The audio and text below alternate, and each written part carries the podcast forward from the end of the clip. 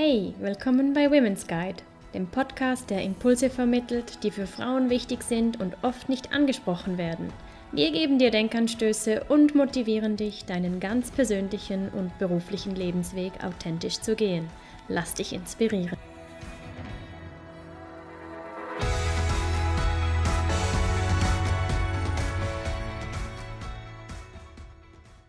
Schön, dass du wieder reinhörst beim Podcast Inspiring and Connecting Women von Women's Guide. Herzlich willkommen. Herzlich willkommen heiße ich auch unseren heutigen Interviewgast, Bigdoan Nguyen, kurz Biggie. Biggie ist Gynäkologin und arbeitet seit sechs Jahren in der Gynäkologie. Liebe Biggie, vielen Dank, dass du dir heute die Zeit nimmst und bei uns zu Gast bist und uns die Möglichkeit gibst, über das Thema Scheideninfektionen und Intimhygiene zu sprechen. Herzlich willkommen. In diesem Podcast sprechen wir darüber, welche Arten von Scheideninfektionen es gibt, woran sich diese Infektionen erkennen lassen und wie man vorgehen kann, wenn man eine solche Scheideninfektion vielleicht hat oder auch wenn man sich davor schützen möchte. Wie erwähnt, Bigi, bist du Frauenärztin und bekanntlich gibt es in der Medizin ja verschiedene Fachrichtungen. Warum hast du dich damals für die Gynäkologie entschieden? Ich habe in der Chirurgie eigentlich angefangen, zwei Jahre, und äh, habe dann gemerkt, dass ich doch lieber mich nur den Frauen widmen will. Ähm, zumal es wirklich ein Riesenfach ist. Also wir beschäftigen uns mit Geburten. Ähm, wir sind äh, zuständig auch für Krebserkrankungen bei Frauen und äh, sind auch für Einstellungen von Hormonen zum Beispiel ähm, zuständig. Und ich fand einfach die, die große Bandbreite vom Fach ähm, super und darum bin ich jetzt Gynäkologin geworden. Cool. Vielleicht ganz kurz, bevor wir ins Thema einsteigen, habe ich noch nicht so lange her festgestellt, dass ich immer das Wort Vagina verwendet habe und damit eigentlich den äußeren Teil meiner Genitalien benannt habe und habe dann eben festgestellt, dass das gar nicht korrekt ist und man den äußeren sichtbaren Teil der Scheide in der Fachsprache Vulva nennt. Kannst du uns vielleicht kurz, bevor wir einsteigen, sagen, was der Unterschied zwischen Vagina und Vulva ist und was sonst noch so wichtige Begriffe im Zusammenhang mit dem weiblichen Geschlechtsorgan sind? Ja, das kann ich machen. Also die Vulva ist ähm, im Grunde genommen der äußere Teil der Genitalien, das heißt also die großen und kleinen Schamlippen, die Klitoris und dann auch folgend der Scheidenvorhof. Im Scheidenvorhof ähm, findet man dann die Harnröhre direkt unter der Klitoris und dann natürlich die Scheide. Und das ist eben der Muskel, der dann letztendlich in die ähm, Gebärmutter führt. Ähm, das heißt, die Vulva ist eigentlich nur der äußere Teil, der sozusagen den Eingang in die Scheide ähm, bezeichnet. Und ähm, jetzt, wo du es gerade sagst, habe ich auch eine lustige Geschichte aus meinem Alltag. Ähm, ich hatte mal eine Patientin, die kam notfallmäßig, ähm, weil sie Angst hatte, ihr Kondom sei im Bauch verloren gegangen. Und da ist mir eben auch aufgefallen, dass ähm, viele Frauen vielleicht noch gar nicht so richtig bewusst ist, wie ihre Anatomie ist. Und äh, ein Kondom kann also nicht verloren gehen im Bauch, ähm, sondern bleibt in der Scheide und den kann man einfach ganz leicht mit zwei Fingern rausziehen, auch als ähm, Frau selbst. Also da muss man sicher nicht ähm, zu uns kommen. Wir machen es natürlich gerne, aber ähm, es ginge auch so. Also der äußere Teil ist die Vulva und dann alles, was nach innen geht, wird in der Fachsprache Vagina genannt. Genau. Ist das richtig? Genau. Okay.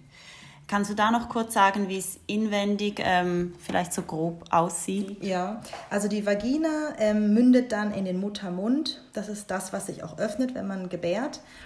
Und äh, von dort aus kommt man dann in die Gebärmutter. Die Gebärmutter hat dann zwei Eileiter. Das ist sozusagen auch der, der Zugang, sage ich mal, zum Bauch, also die Öffnung in den Bauch. Und äh, dann haben wir noch zwei Eierstöcke, aber die sind im Bauch verankert. Also die sind nicht am Eileiter verankert, sondern sind im Bauch verankert. Okay. Genau. Dann gehen wir zum eigentlichen Thema Scheideninfektionen. Lass uns starten mit, ähm, warum es deiner Meinung nach ganz wichtig ist, überhaupt darüber zu sprechen. Scheideninfektionen, Intimhygiene, was machst du da für Erfahrungen in deiner Praxis? Ähm, ist das ein wichtiges Thema? Kommen viele Leute mit Beschwerden und wenn ja, welchen?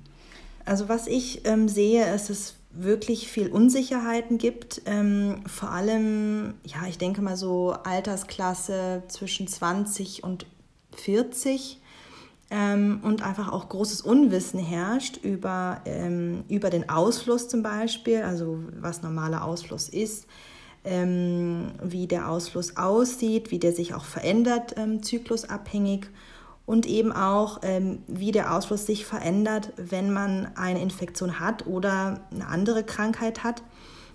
Es ist natürlich auch ein großes Tabuthema, es ist vergesellschaftet mit Unreinheit ähm, und man spricht nicht gern drüber. Und das ist eigentlich der Grund, warum ähm, ich finde, dass es ein super Thema ist, dass ihr auch das jetzt ähm, ansprecht weil ich finde, dass Frauen eigentlich gut darüber informiert sein sollen, äh, da es ja auch eben unser Everyday Life ist so. Absolut. Dann vielleicht kurz, welche Arten von Scheideninfektionen gibt es und woran erkennt man die das jetzt auch als Laie? Wie kann ich merken, dass was nicht stimmt?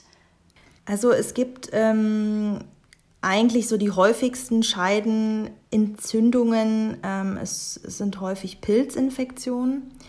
Ähm, man merkt es eigentlich als Laie recht einfach, weil der äh, Ausfluss etwas ähm, weißlich, bröckelig wird.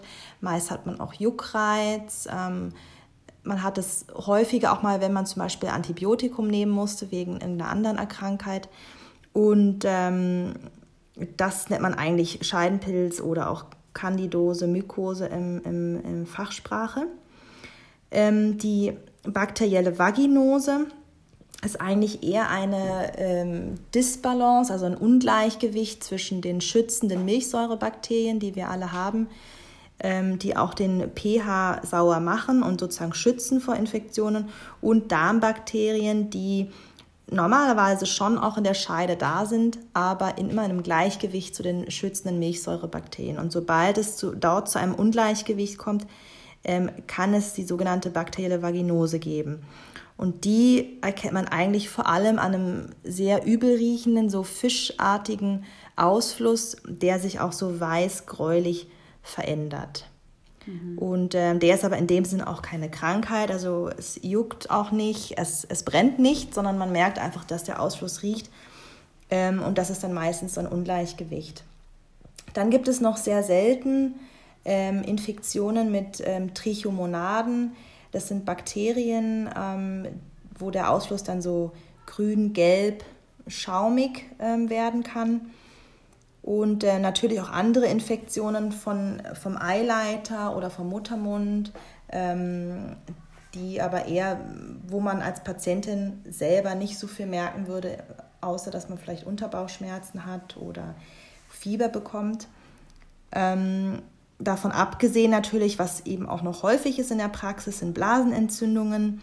Ähm, das würde man merken, äh, wenn beim Wasserlösen Schmerzen auftreten oder es Brennen und ähm, auch das tritt häufiger auf, ähm, zum Beispiel nach dem ersten Geschlechtsverkehr, darum nennt man es auch Honeymoon-Zystitis, also eine Blasenentzündung durch Bakterien, ähm, wo wir Frauen einfach auch ein bisschen mehr gefährdet sind, weil die Harnröhre bei den Frauen eben kürzer ist als beim Mann. Mhm. Genau. Also du hast gesagt, es gibt oder die großen Gruppen sind die Pilze, dann haben wir von der bakteriellen Vaginose, wo du gesagt hast, das ist ein Ungleichgewicht zwischen Milchsäurebakterien und Darmbakterien, die Blasenentzündung und? Und andere Infektionen, die aber zum Beispiel die Eileiter eher betreffen, also zum Beispiel Chlamydien oder Gonorrhoe, also der Tripper im Umgangssprachlichen, ähm, oder auch Infektionen vom Muttermund, ähm, das sind aber eher eben die weiter oben reichenden, mhm. sage ich mal, Teile des Geschlechtsteils, ähm, die auch Ausfluss machen können, aber die typischen und häufigen, die viel Ausfluss machen, sind eben der Pilz, die bakterielle Vaginose und die Trichomonaden. Die Trichomonaden, ja. genau. Bei der bakteriellen Vaginose kannst du da vielleicht noch kurz erklären, was es mit diesen Milchsäurebakterien auf sich hat. Du hast kurz den pH-Wert erwähnt. Ähm, wie der normale pH-Wert ist und wie diese ganze Schutzfunktion funktioniert, wenn alles äh, normal mhm. läuft.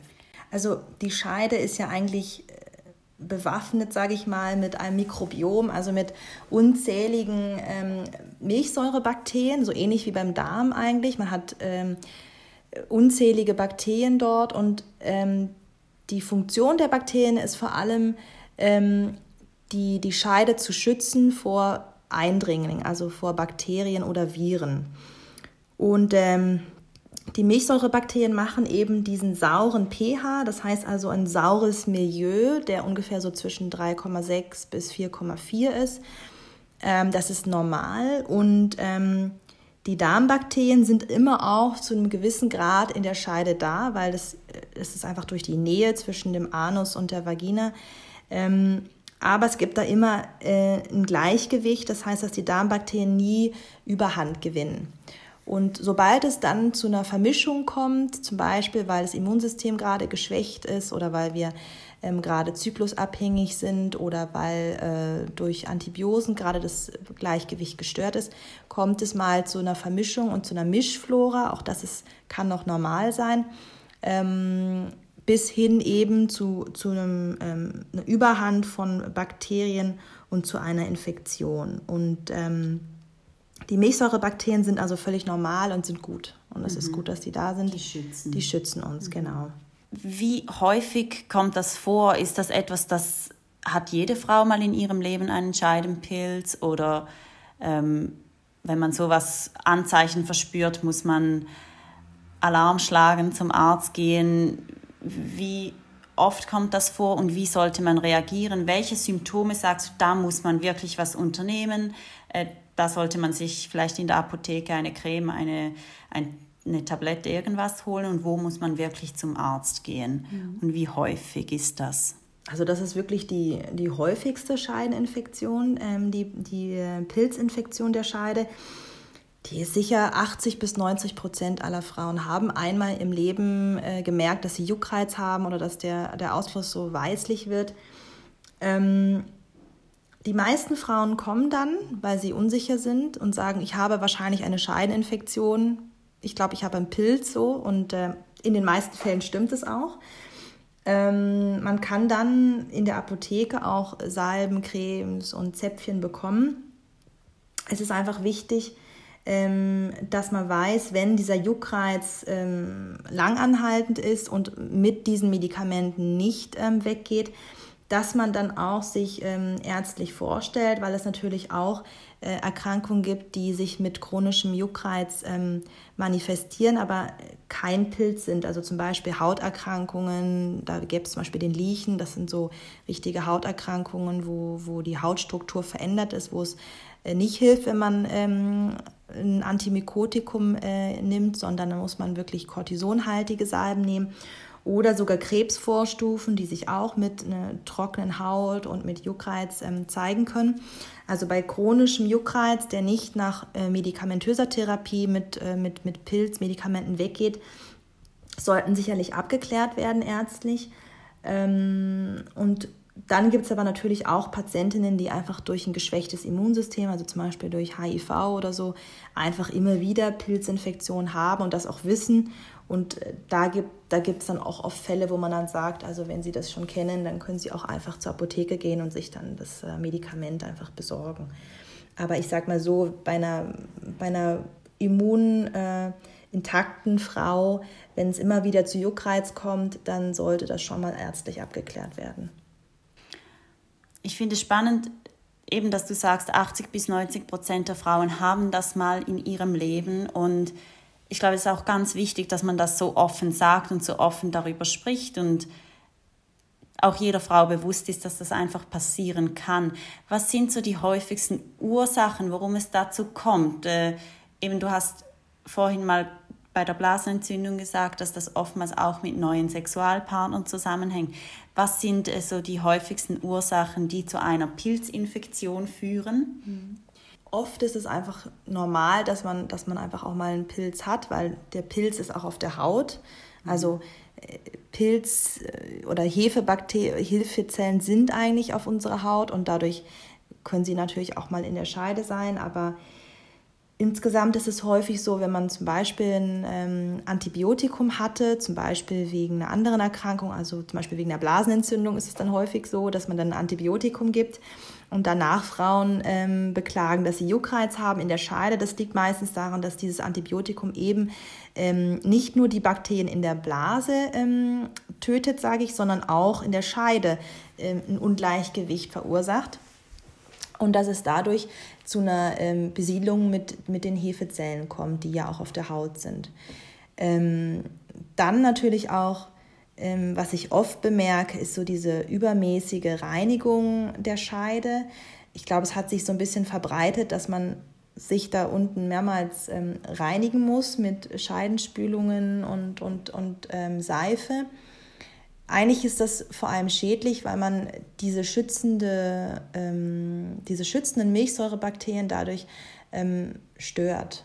Und diesen Biofilm oder dieses Mikrobiom, ähm, das ja eigentlich gut ist, ähm, verändert. Und, und dadurch können andere Bakterien oder auch Pilze sich eben ausbreiten und führen dann eigentlich zu unseren Beschwerden. Also die übermäßige Reinigung der Scheide ist, ist definitiv nicht nötig kontraproduktiv sogar. Total, ja. mhm, mhm. Auch das finde ich sehr spannend, wenn man weiß, wie viel Produkte und Mittel einem überall ja. angeboten werden, was man da alles machen kann und sollte, um sich frisch und rein zu fühlen. Ähm, sich da auch mal bewusst zu werden, dass die Vagina, die Vulva ein sich selbst reinigendes Organ ist und eigentlich Wasser genügt, um das äh, ja. gesund zu halten und zu viel eben kontraproduktiv ist. Und auch zum Beispiel der pH, äh, also man muss keinen, keine pH-Lotion benutzen, um einen pH in der Scheide zu haben, weil eigentlich hat man diesen pH ja. Also den hat man ja von Geburt an. Und ähm, wenn der mal verändert ist, dann ist er meistens wahrscheinlich verändert durch solche Produkte. Also mhm. noch zusätzlich ähm, den pH verbessern kann man eigentlich gar nicht. Also der ist schon sauer von, von Grund auf. Also, also eigentlich eine Lüge der. Ja, schon. Also es gibt natürlich schon so Situationen, wo der pH steigt.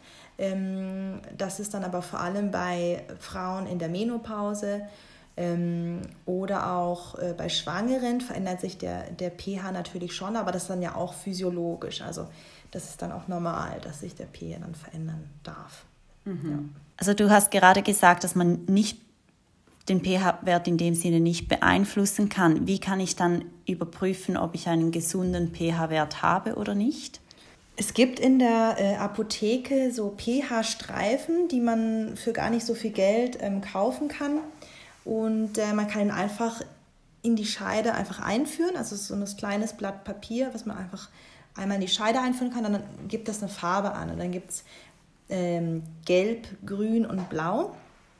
Gelb, das ist gut, also das ist einfach ein saurer pH. Grün ist so im Mittelbereich, das wäre so, wenn man zum Beispiel diese Disbalance hat, also die bakterielle Vaginose, dann weiß man, das ist schon nicht mehr ganz sauer. Und wenn es blau ist, dann ist man eher wahrscheinlich in der Menopause oder hat ähm, ja, da Veränderungen oder einen Blasensprung zum Beispiel, macht auch einen blauen äh, pH. Ähm, ich finde es immer gut, wenn man eben seinen Ausfluss so ein bisschen beobachten kann, wenn man weiß, wie sein eigener Ausfluss ist und dass der sich eben auch im Zyklus abhängig ändert. Zum Beispiel zum Eisprung hin wird der Ausfluss ähm, etwas durchlässiger, damit die Spermien eben besser durchdringen können. Ähm, sonst ist er vielleicht etwas, etwas äh, durchsichtiger eigentlich normal, weiß, durchsichtig und geruchlos ähm, sobald es riecht, dass man da vielleicht mal zum Arzt geht und so weiter. Also ich finde es immer wichtig, dass Frauen ihren eigenen Ausfluss beobachten und wissen, wie ist mein Ausfluss. Und ähm, da möchte ich auch alle Frauen ähm, bestärken darin, ähm, dass sie das selbst in die Hand nehmen können, den Ausfluss und eben auch ähm, pH-Monitoring selbst durchführen können, um zum Beispiel zu wissen, das ist für mich normal und das wird sich auch wieder verändern. Zum Beispiel, es kann auch mal eine Disbalance geben für ein paar Tage im Zyklus, das ist normal, dann riecht es eben ein bisschen mehr, aber dann merkt man auch, es wird wieder normal, es verändert sich. Also es ist nicht immer gleich, äh, hat keinen Krankheitswert sofort. Und sobald man dann ein bisschen eine Historie hat und weiß, das war ja schon mal so, vielleicht in einem letzten Zyklus, ist man dann vielleicht auch weniger beunruhigt. Genau und kann so. das für sich rausfinden, was bei einem halt normal ist oder welche Schwankungen. Ganz genau und vielleicht auch mal anschauen. Die Vulva, also wenn, wenn man eine Krankheit hat oder eine Infektion, ist die ja auch oft gerötet, ähm, geschwollen. Ähm, es muss nicht immer Schmerzen machen. Wenn das meiste Symptom, sage ich mal, das Frauen zur Praxis äh, bringt, sind Schmerzen. Aber ähm, wenn es gerötet ist und geschwollen, ist es eigentlich auch schon ein Zeichen für eine Infektion. Also ich denke, man, wir sollten unseren Körper kennen, um, um zu wissen, wann, wann etwas nicht mehr normal ist. Mhm. Genau. Wenn jetzt jemand zuhört und vielleicht das Gefühl hat, ja, ich irgendwie habe ich das Gefühl, etwas juckt vielleicht im Moment oder ist nicht ganz so, wie es sein sollte. Was rätst du als Gynäkologin zu tun und was rätst du generell allen Frauen ähm, zu tun, wenn es um die Gesundheit ihrer Geschlechtsorgane geht? Also ähm, ich empfehle immer, dass, dass jede Frau einen guten Gynäkologen oder eine gute Gynäkologin ähm, hat, ähm, mit einem, wo man ein gutes Verhältnis hat zu der Person und ein bis zweimal im Jahr ähm, eine Jahreskontrolle macht. Das hat den Vorteil, dass ähm, dieser, äh, diese Frauenärztin oder der Frauenarzt ähm, einen gut kennt, weiß, wie es ist und einen auch so ein bisschen begleiten kann und dass man auch ein, Selbstwert, also ein Selbstbewusstsein bekommt für, für das, was man eben ist oder was man hat. Und ähm, dass, dass man auch früh erkennen kann, wenn zum Beispiel eine Erkrankung auftritt mit, mit Krebsabstrich und allem, ist, ähm, dass man früh erkennen kann, ähm, wenn es da zu Veränderungen kommt. Und wenn Juckreiz besteht, würdest du in einem ersten Schritt schon zum Arzt raten oder würdest du deinen Patienten raten, zuerst sich etwas in der Apotheke zu holen und schauen, ob sich's verändert, ob es gleich besser wird? Ich glaube, ich würde es ein bisschen von Fall zu Fall abhängig machen und auch vom Alter der Patientin und von den Vorerkrankungen. Also wenn es eine junge Patientin ist, die zum ersten Mal äh, Juckreiz erleidet und mir auch sagt, dass der Ausfluss sich verändert hat, also so bröckelig oder so weißlich bröckelig wird, dann kann man schon auch mal sagen, äh, probier doch mal äh, dies und das Präparat. Ähm, wenn es eher eine Patientin ist mit Vorerkrankungen, vielleicht auch schon so mittleren Alters, vielleicht auch schon mal so einen Juckreiz hatte und ihn auch schon mal behandelt hat, also eher in Richtung chronische Infektion mhm. geht, dann würde ich sie doch eher ärztlich ähm, sehen wollen. Doch. Mhm. Sehr, sehr spannend, Bigi. Vielen, vielen Dank schon mal für deine Insights und den Einblick in äh, deine Tätigkeit und das Teilen deines Wissens mit uns. Wie du weißt, ist es unser Ziel, eine Plattform zu entwickeln, die Frauen inspiriert, ihren eigenen Lebensweg authentisch zu gehen und ihr persönliches Potenzial zu entfalten. Gibt es in deinem Leben eine Frau, die dich besonders inspiriert? Ähm, ich habe ähm, immer ähm, Ruth Gainsbourg super gefunden. Sie hat ähm, den, äh, die gleichgeschlechtliche Anerkennung immer unterstützt und ähm, hat gleichwohl sehr viel, ähm, sage ich mal, Frauenfeindlichkeit erlebt in, der, in ihrer Karriere, auch zu der damaligen Zeit. Ich finde das immer ähm, sehr beeindruckend, wie sie ähm, ihren Lebensweg gegangen ist und sich da durchgesetzt hat gegen die doch sehr männerdominierte Welt. Ähm, ja. ja.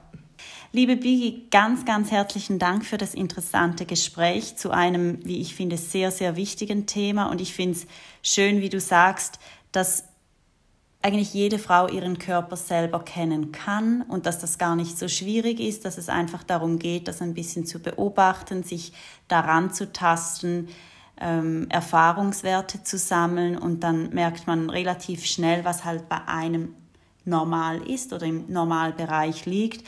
Und ähm, ich finde es wirklich schön, dass du da so bestärkend bist und hoffe, dass wir mit diesem Thema Scheideninfektionen und Intimpflege, aber auch Frauengesundheit im Allgemeinen es geschafft haben, neues Wissen zu vermitteln und unsere Zuhörerinnen zu ermutigen, äh, sich mit dem eigenen Körper ein bisschen mehr auseinanderzusetzen und da vielleicht auch gewisse ähm, Hemmungen abzubauen.